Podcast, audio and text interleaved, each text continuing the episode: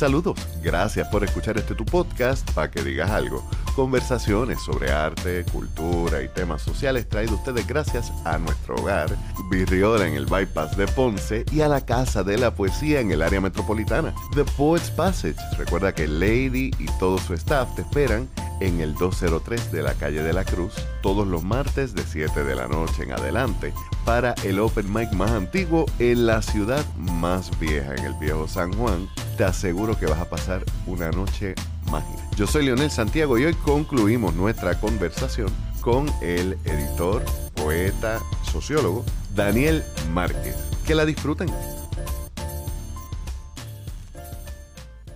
Y más allá de, de Jung, más allá de Bukowski, más allá de, de lo podrido, escolbuto.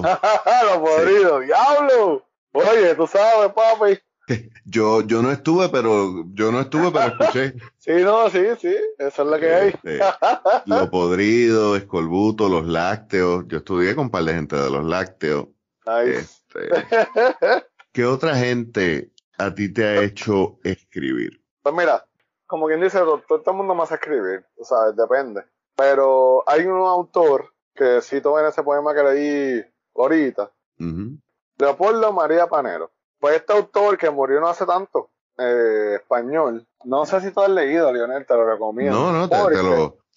estoy tomando la nota porque... pero literalmente como que lo lees y lo dejas ir.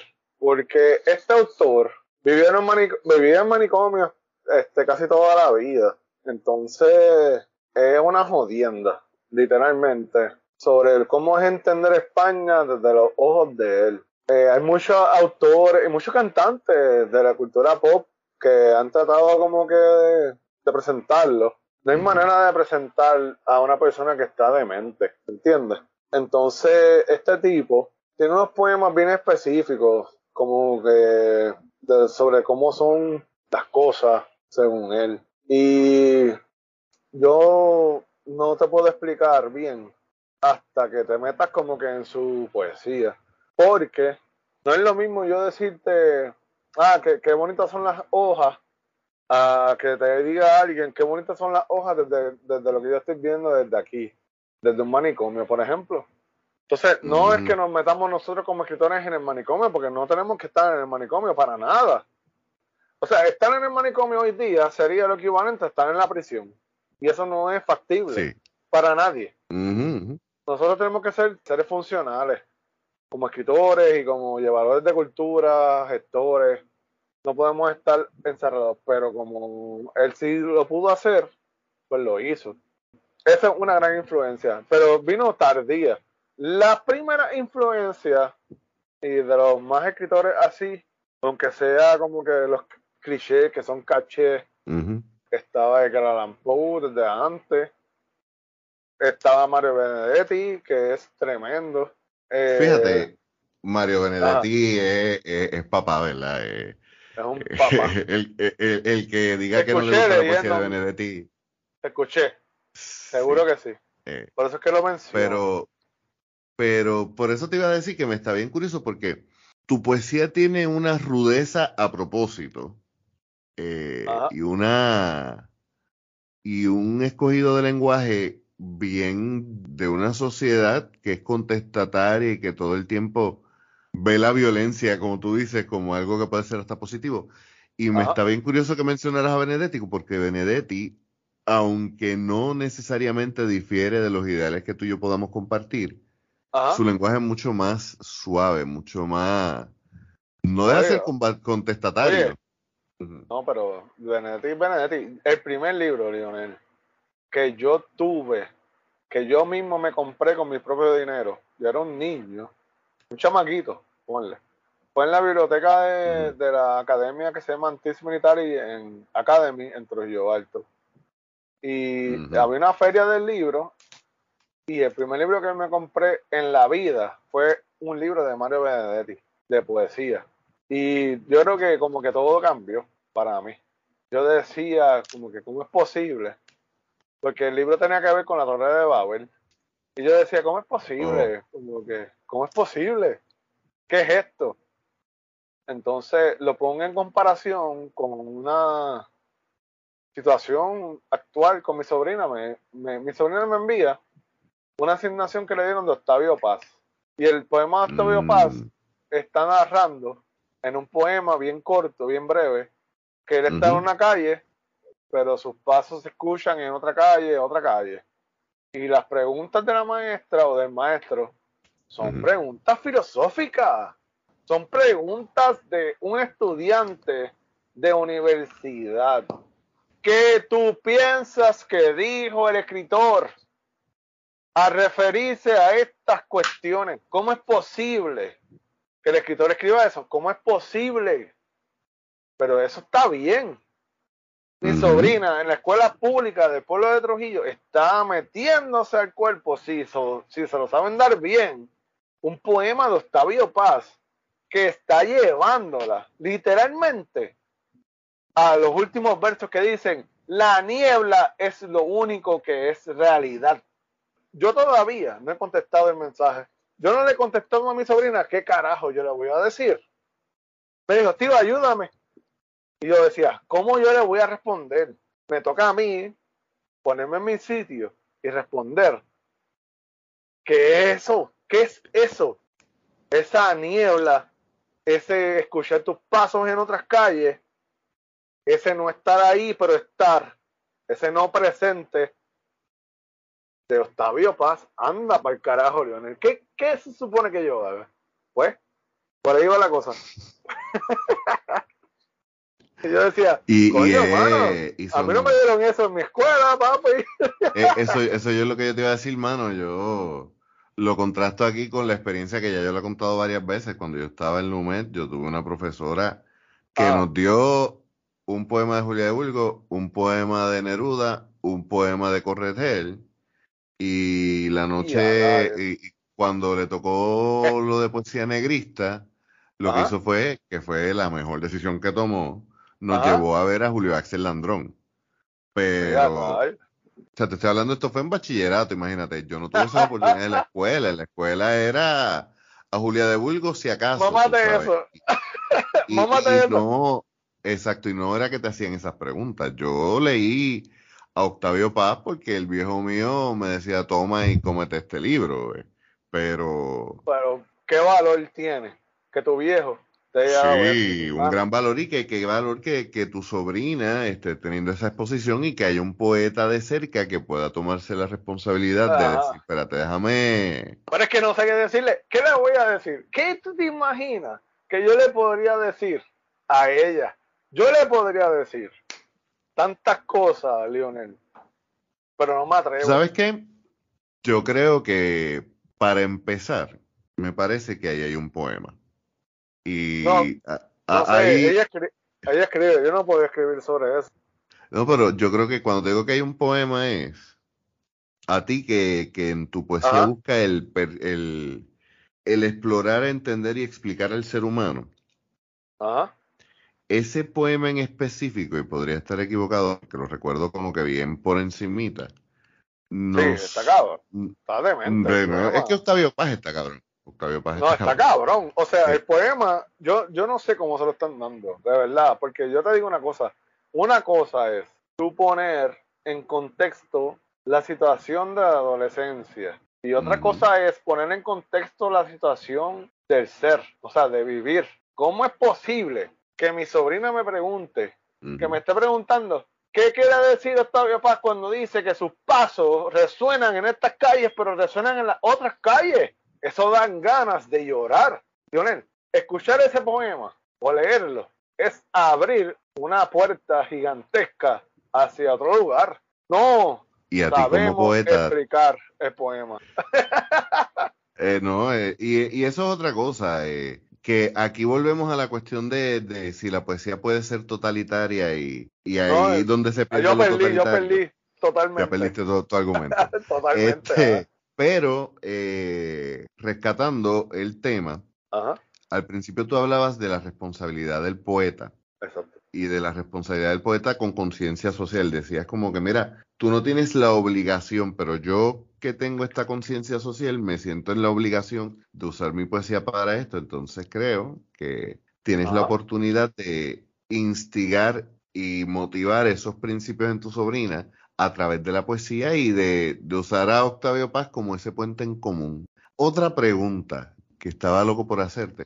Estudias la, maestría en creación literaria en Sagrado. La, como tú mencionas, la maestría en creación literaria es principalmente en narrativa. Eh, narrativa. Es narrativa, si no me equivoco. Bueno, si no me equivoco, no. Eh, saludos a Sandra. Estudió ahí. Marieli estudió ahí. Pero Marieli, Marieli y yo y unos cuantos somos parte, cuando te digo los originales, no son, no son los principios de eso. El principio de eso fue el único adepto, graduado y profesor de esa misma este, disciplina, es Emilio, Emilio del Carril. Emilio del Carril. Emilio. Don Emilio el Duro.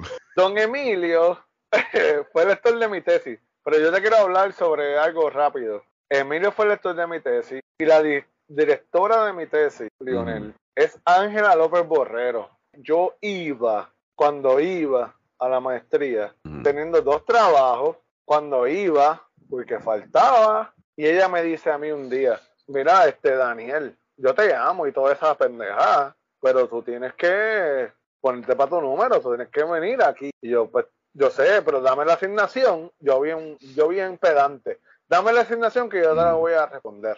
La asignación son cuentos, hacer cuentos. Y un cuento, yo aprendí en Sagrado Corazón, en la maestría de Sagrado Corazón, que no es cuestión de chiste. Eso está en un nivel que ahora mismo, Lionel, yo no me lo propongo. y eso es algo que hay que, que, hay algo que siempre yo menciono y es el hecho de que, como tú mencionas, o sea, escribir una novela es una cosa, escribir un cuento es otra y escribir un poema es otra cosa. O sea, yo estoy ahora tratando de jugar con la narrativa Mete mano. Y, y lo estoy haciendo más como ejercicio primero a modo personal, que de hecho no, no lo he publicado ni lo he sacado por ahí mucho, pero lo empecé luego de la conversación con Emilio del Carril que tuvimos cuando él empezó a explicarme. ¿En serio? Sí, porque, o sea, mira, yo tengo en mi cabeza un montón de escenas sueltas que mi cabeza siempre me está tirando como que prompts para escribir. Yo, yo digo que, que yo tengo como que un productor aburrido en la cabeza todo el tiempo. Y cuando Emilio... Produce, produce. Exactamente, pero ¿qué pasa? Pocas veces he tenido una historia que yo he querido desarrollar a largo, a, a largo nivel. Tengo sí una noveleta que está cogiendo polvo en mi disco duro desde el 2017. Y uno que otro cuento corto que lo he hecho por, pues, por aquello de, decir que, lo, que escribí un cuento. Pero cuando empiezo a hablar con Emilio del Carril, que me doy cuenta, yo había en cierta medida como que había despreciado o menospreciado el microcuento. Ah, no, y cuando él me dice, bueno, pero es que, o sea, escribir un microcuento no, es escribir un cuento corto, eh, es, es otra cosa distinta. Es otra cosa, mi hermano. Y empiezo a hacer ese ejercicio y empiezo a descubrir que es como tú dices, o sea, uno piensa, ah, escribir un cuento es meter un embuste. No. no, papá. Es contar una historia, contar una historia. Y de hecho, tú que estuviste en, el micrófono abierto, saludos a, a Jarque. Narrar un cuento es, una cosa, es una cosa. Y escribirlo es otra cosa. Pero el escribir un buen cuento no es, no, es ir del punto A al punto B. No, yo, yo pienso siempre, en cuando hablan de cuentos, Lionel, en este cuento de Cortázar, que es La Noche Boca Arriba, no hay una cosa que yo te pueda decir a ti que explique mejor lo que significa manifestarse como escritor, como este, este único hijo de puta, que es Cortázar. Y disculpe el lenguaje que escuche, pero la autopista del sur, todos todo son tremendos cuentos, tremendos, tremendos cuentos. Corrígeme, la autopista del sur esa es la del tapón. La del tapón. Ese cuento yo lo he leído como dos veces y me desespera de una forma. Pues esa es parte de la Exacto, del viaje francés. y yo voy crear por ahí. esa atmósfera. yo voy por eso. ¿Sabes por qué voy por eso? Porque estoy de acuerdo. No, yo no sé por qué. Y a mí me lo dicen mis amigos que no tienen que ver con nuestro mundo, que tienen que ver con, con, la seguridad y todas estas mm. pendejadas. Tú con Francia, tú con Francia. Y yo, espera, espera, espera, espera, espera, espera. Yo con Francia por estas cosas Cuando. Cortázar escribió la autopista del sur, estaba viviendo en Francia, en el campo. Y yo le di ese cuento a mis Ujú. estudiantes de fucking noveno grado, cuando daba clases de español en Wilma Chávez, en el colegio Wilma Chávez en Trujillo Alto. Tú diste clase donde yo me gradué. Mira para allá, Yo, para que sepi. Yo, me, yo, me, ca- yo me cansé del bullying y me metí al programa de Avance 2000. Muy bien, muy bien. Hice 11, Pero 12, adivina 12. quién más, oye, ahora que estamos hablando de eso, adivina quién más estaba en, en ese colegio. ¿Tú Alex también? Trujillo. Oh, sí. Alex Trujillo, no, No. a mí, y ahora que quede el récord, mi hermano, que quede el récord ahí, por ahí para abajo por las redes. Cuando yo daba clases en Wilma Chávez, ya Alex Trujillo se había ido hace tiempo, estaba preso, que ahora sabía ya, que era de conquistador, del Eh, frente ¿te- de te donde reír? yo estoy viendo. Sí, Él era vecino mío, dos casas. iban los agentes O sea- federales todavía a investigar los libros de asistencia. porque me lo di? Y yo, ¿pero para qué? ¿Hasta dónde llega? Pero pues, iban. Y qué bueno que mencionaste es que, que nos fuimos en esa tangente de, del arte francés, Ajá. porque creo que ya encontré el punto de, de tu poesía que, que a mí me, me llamó primero la atención. Ok. Fuera, fuera de, de récord, cuando terminemos de grabar, te, te cuento dónde fue que yo te leí la primera vez el, el libro de... eh, eso es una historia que no la puedo contar aquí, pero... Este, el chiste es que tu poesía tiene una atmósfera bien cargada y creo que es una decisión que tomas a propósito. O sea, tu poesía no es para pintar bonito, tu poesía busca incomodar, porque Sí, es busca despertar. lamentable, Lionel. Sí, es lamentable, porque tal vez no lo buscaba, pero tal vez es un resultado. Para esa época estamos, mira, yo te digo una cosa, Lionel. Para esa Mm. época, nosotros todos estamos Mm. bregando literalmente. Si tú, si tú no estás con Dios, ¿con quién estás? Ujú. Sí, estamos Estamos polarizados. Si tú no estás con Dios, estás bregando con el mal. Y literalmente por ahí vamos la cosa. La literatura era una vía como de sufragar todas estas cuestiones para yo tratar de liberarme del mal. Sí, sí. Es una forma de, de sacarte. Era- Volvemos. Eh, tú escribes un poema como cuando te metes en un mosh. Exacto. con, con la misma intención, sacarlo, sacar Sacar. esa energía, sacar esa energía, sacar esa rabia, sacar esa. Hay una purga. Hay una purga y tengo un poema que se llama Purga. ¿Lo Que yo de, no, de loco yo lo escribí estando con mi expareja. Ok. Ay, ya, ya lo que loco. Entonces era para otra mujer. Uh. Y entonces me confrontaron para eso mismo. Pero nada, continúa. Eh, pues la cuestión de la, de la, de la atmósfera pesada lo menciono Ajá. porque, y, y vuelvo a la antítesis con Benedetti y, y casándolo con Bukowski. Para mí, Ajá. Benedetti y Bukowski son como que los dos extremos en cuanto a, Sí, en, cuan- en cuanto al, al uso del lenguaje, porque vuelvo y digo, o sea, eh, Benedetti tiene unos poemas donde el mismo del poema del sur también existe, tiene unos señalamientos Ajá. bien fuertes, pero Benedetti es un tipo elegante al escribir y él persigue esa elegancia. Sí, yo quisiera escribir como Benedetti, Lionel, de verdad. Este, o sea, Eso no, es lo no, menos no, punk que tú podrías decir en tu vida. No, no, no, es lo más punk, porque no, no, Ah, espérate, No. espérate, me vas a decir lo mismo que dijeron los de Green Day cuando tiraron The Time of Your Life. Que no, that was the most punk. Lo que pasa es que esa es mi primera influencia como poeta. Y entonces yo pasé mucho tiempo despegándome. Pero ¿cómo tú te puedes despegar de, de lo que es la realidad? ¿Me entiendes? Qué bueno que lo mencionas porque yo creo que todo poeta que se toma la poesía en serio o que se toma el arte de la escritura en serio, pasa Ajá. ese proceso, eh, yo lo veo quizás como, como una gráfica de campana donde uno empieza, T.S. Eliot decía que los poetas jóvenes imitan y los poetas viejos roban. Y en el sentido de que el poeta al principio, pues como tú dices, va imitando sus influencias, luego piensa que su estilo propio es alejarse de sus influencias, pero a la larga se da cuenta de que es integrarlas todas. ¿De qué, esto- ¿De qué es eso? O sea, Es mezclarla, eh. Everything is a remix. Mira, cuando yo estaba creciendo, pues leía Benedetti. Y después Mm. me encontré con, con, con Borges. Mm. Y entonces me encontré con los cuentos de Borges. Mm. Y yo estaba escuchando los otros días, Lionel, Mm. un podcast de unos gringos que están haciendo un estudio sobre unos crímenes que hubieron en Tennessee, en lo que se llama Somerset, Kentucky. Y al sol de hoy, yo no te miento, esa gente estaba buscando explicaciones de lo que pasó en su fucking lugar con. Tron Ubar, con los cuentos de Jorge Luis Borges. Y hablaron de Bioy Cáceres y hablaron de Borges. Y yo decía, no, si es que esta gente me está hablando directamente a mí, pero no es a mí, es a todos nosotros los, los latinoamericanos. De eso hablamos otro día, porque Esa se sería otra historia y de hecho necesito que me pases ese podcast porque me llamó la atención. Te lo voy a enviar. Se llama Penny Royal y brega con magia, pero brega con situaciones horribles. Ok. Parece que en Somerset, Kentucky, hay lugares que son como los nuestros. Lo único es que ellos, eh, a diferencia de nosotros, gracias a Dios, ¿verdad? No tenemos esta única idea o esta única manera de funcionar como ellos.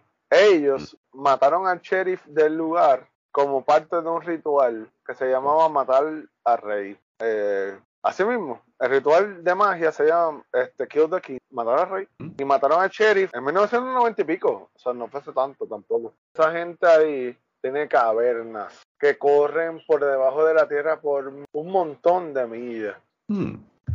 Y yo, Nota sobre eso para Ajá. Natalia Rivera, que me está escuchando, para los próximos, porque estamos planeando tirar Ajá. unos podcasts aparte de los de, de estos de arte, cultura y temas sociales. Vamos a tener uno que se va a llamar Esto no cuadra, que va a ser sobre temas que no cuadran. Así que, pero con cavernas, gracias por... con cavernas. No, no, no, este, cuestiones sobrenaturales, crímenes, Pues resolver cositas así. Y cerrando ese paréntesis, ya volviendo acá y partiendo ya casi a, a la última parte de, de la conversación. Tú has publicado tres libros, estás ya hablando de una cuarta publicación por, posiblemente. Y eh, siguiendo ese, esa subcultura y esa idea punk del DIY, el do it yourself, Ajá, tú tienes una editorial, editorial Gato Malo, eso es así. donde trabajas tus libros, creo que también trabajas libros de otros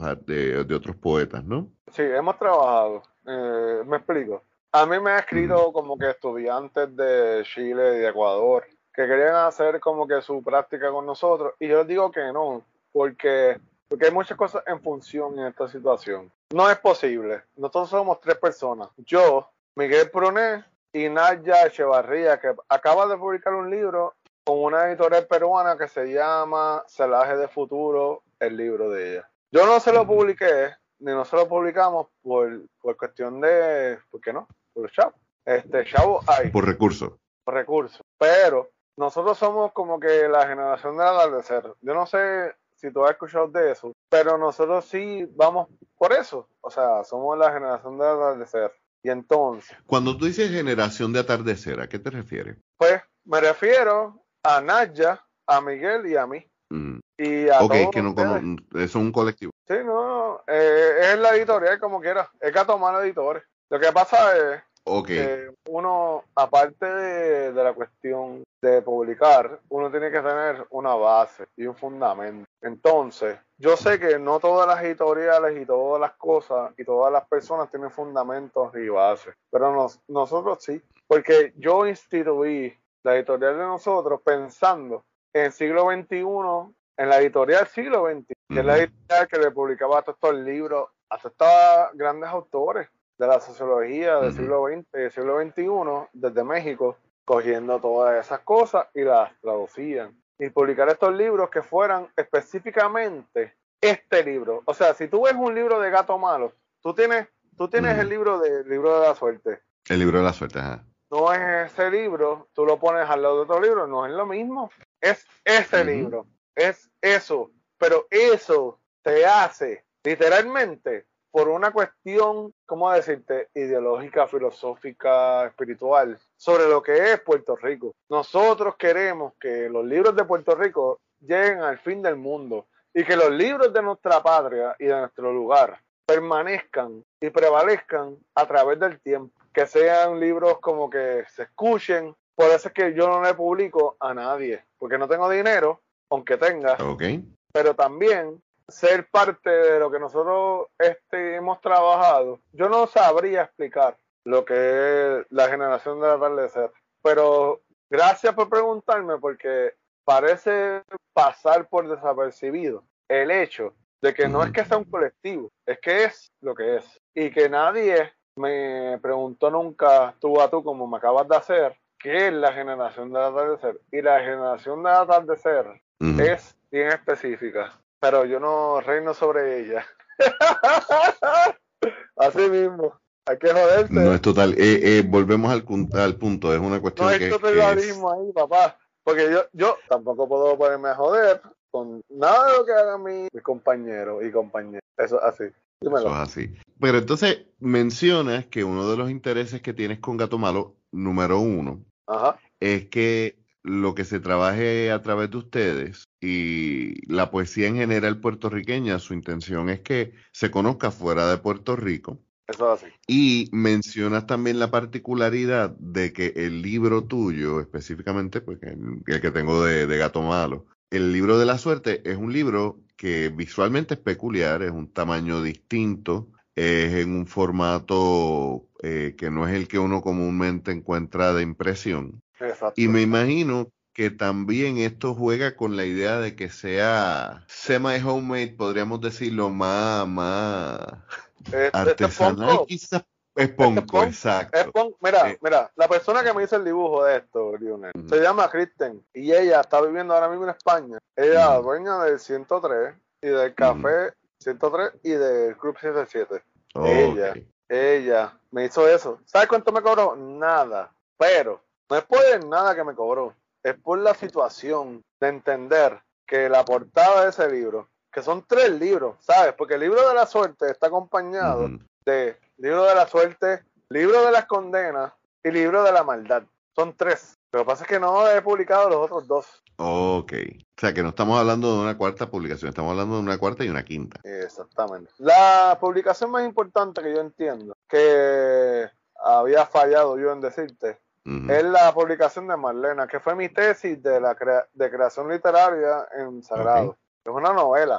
Y esa novela, se llama Marlena, es, yo creo, que lo más sincero que yo he podido escribir en mi vida. Entonces, es una novela. Pero es más, no, yo no creo que haya más, haya algo que yo haya escrito más autobiográfico que eso. ¿Y lo vas a publicar? Sí, lo voy a publicar. Entonces, siempre divago en el asunto, pero la tengo que publicar, porque solamente hablar de eso es como una jodienda en la cabeza, porque es fuerte. Sí, te entiendo. Este, pero tengo, eh. que, tengo que sacarla para adelante. ¿Sabes por qué? ¿Por qué? Porque brega con todas las pendejas, hay que bregarla. Es bien discursiva. ¿Sabes qué te dicen? Ah, los escritores discursivos no sirven. Pues sí, esa novela es discursiva, pero también es autorreflexiva y es todas las pendejas que yo he dicho ahora mismo en el programa. Todo lo que he dicho, eso es. Pues estamos locos por tener fecha para que la podamos leer. Vamos ya a ir cerrando por último. Eh, antes de ir al poema, eh, número uno, ¿dónde te conseguimos en las redes? ¿Dónde podemos comprar tus libros? Eh, etcétera. Seguro. Pues mira, eh, en la librería de Luis Negrón, en la esquina, en Río Piedra, pueden ir. Este, también en The Book Geek, que es la librería de Eddie Ortiz, ustedes lo contactan y es o se lo envía o se lo entrega a la mano. Yo no creo que haya una manera más sensata de entregar un libro que una persona que te duele la mano. Eddie está haciendo eso. Tú cuadras con él y los miércoles, entiendo que ellos son los miércoles, él te ve y te da mi libro. Pero no es darte el libro solamente. Eddie, también CPPR, es, es un librero de los más viejos que hay en Río Piedras y en todo, en todo Puerto Rico. O sea, él, mm. él estaba cuando estaba la tertulia, él, está todavía. Sí, que él, él, es una institución ahí. Es una institución. Yo, yo sé que de mi mano no es lo mismo. O sea, porque yo estoy al garete. En el sentido que yo, yo no voy, yo no voy, este, yo me desaparezco. Yo estoy ahora hablando contigo y mañana y toda esta semana me fui. Sí, lo sé. Llevamos meses cuadrando el podcast. Sea, yo, yo, yo me voy. Eh, yo tengo incluso Marieli, que yo la adoro. Tiene cinco libros míos porque yo los dejé en Ponce. En Virriola, sí. Y ella me lleva diciendo, yo sé porque ella es súper responsable, Mm. mira, para que venga a buscar los libros. Yo le dije hoy domingo, mi trabajo Mm. exige de mí que yo esté totalmente presente para yo no, nunca, nunca fallar a las personas y nunca violar los derechos civiles de nadie. ¿Entiendes? Sí, que, que la presión que tú tienes en el trabajo, cuando tú sales, tú dices, espérate, yo me Para carajo, voy a beber. Exacto, si no, este, fíjate, Natalia Rivera, quien tuvimos hace varios episodios atrás, ella es Ah. especialista en adicciones y, y eh, se enfoca especialmente, eh, últimamente, trabajando mucho con policía, con gente de Ajá. seguridad, con gente de, de- del Army mismo. Y ella me dice, mira, Leonel, sea, la presión Ajá. que esa persona tiene,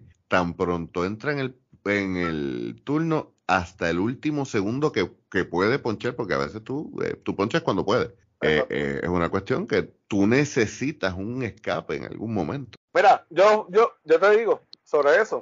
Yo estoy yendo a un doctor de riñón, Ok. ¿verdad? Porque yo me maltraté toda la vida y tengo diabetes y tengo presión alta. Entonces el doctor me dice, de por cierto, me dio una cita hace un tiempo para dos meses y yo fui en dos meses y yo, qué raro que el doctor me dé una cita tan temprano. Y era que me hizo una prueba de cáncer sin Ujú. decírmelo de mielo- mieloma, que es de la, un cáncer de, del espina dorsal. Me dijo, ujú. está negativo, no te lo dije, que te hice prueba, pero está negativo. Y yo, ok.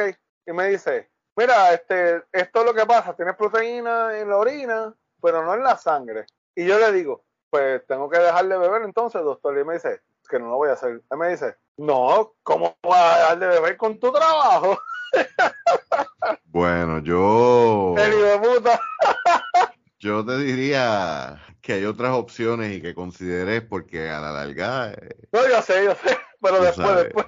¿Sabes la que este, pero nada, yo aquí yo le he dicho abiertamente yo, una de las razones por las cuales yo soy paciente de cannabis es por la ansiedad, pero entiendo que por, lo- por tu trabajo no, no, no se puede. Nada, este. ¿dónde, dónde te Porque yo, contactó? yo soy creyente en la naturaleza y no hay nada que la naturaleza te dé que te dañe. O sea, Bueno, si tú quieres dañarte, tú lo buscas. exacto, pero- el veneno se busca, pero si tiene, si no, eso es otra conversación que no quise meterte en el tema por, por tu trabajo No, pero mismo. estoy de acuerdo contigo. Exacto. Eh, literal. Por así. último, entonces, ¿dónde, ¿dónde te podemos conseguir? ¿Dónde te podemos contactar? Pues mira, pues mira, en Instagram, como Daniel Pomers, si me quieren ver a mí o hablar conmigo literalmente.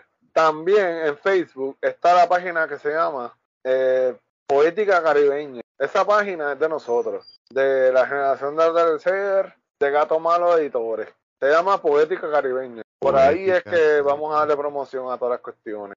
Estoy buscándola ahora mismo mientras hablo contigo. Búscala porque eso se dio como un takeover ahí, como, como, como hizo Putin con, con Rusia, con Ucrania. Más o menos se dio así, pero de una manera bien buena. Ok, eh, Cultura Poética Caribeña. Eh, Poética Caribeña se llama. Ok, es un grupo. Es un, no, es una página. No sé si es un grupo. Sí, es un grupo, es un grupo. Ok, perf ah, ya la encontré aquí. Sí, Tiene como un mapita ahí. De sí, no, es que lo estaba buscando, pero ya yo estaba, ya yo estaba desde julio desde el 2022. Pues mira, Perfecto. Leonel, si, si tú no tienes para problema. cerrar, Ajá, quisiera ver poema un, eh, un poema exacto. Pues mira, este poema, y antes de yo terminar, yo quiero darle un saludo a Carla, yo quiero darle un saludo a Gamelín y a los muchachos y a las muchachas. Pero este poema se escribió, yo lo escribí después de que falleció una persona que yo quería mucho. No tiene que ver, pero sí. Se llama El misterio de una estrella.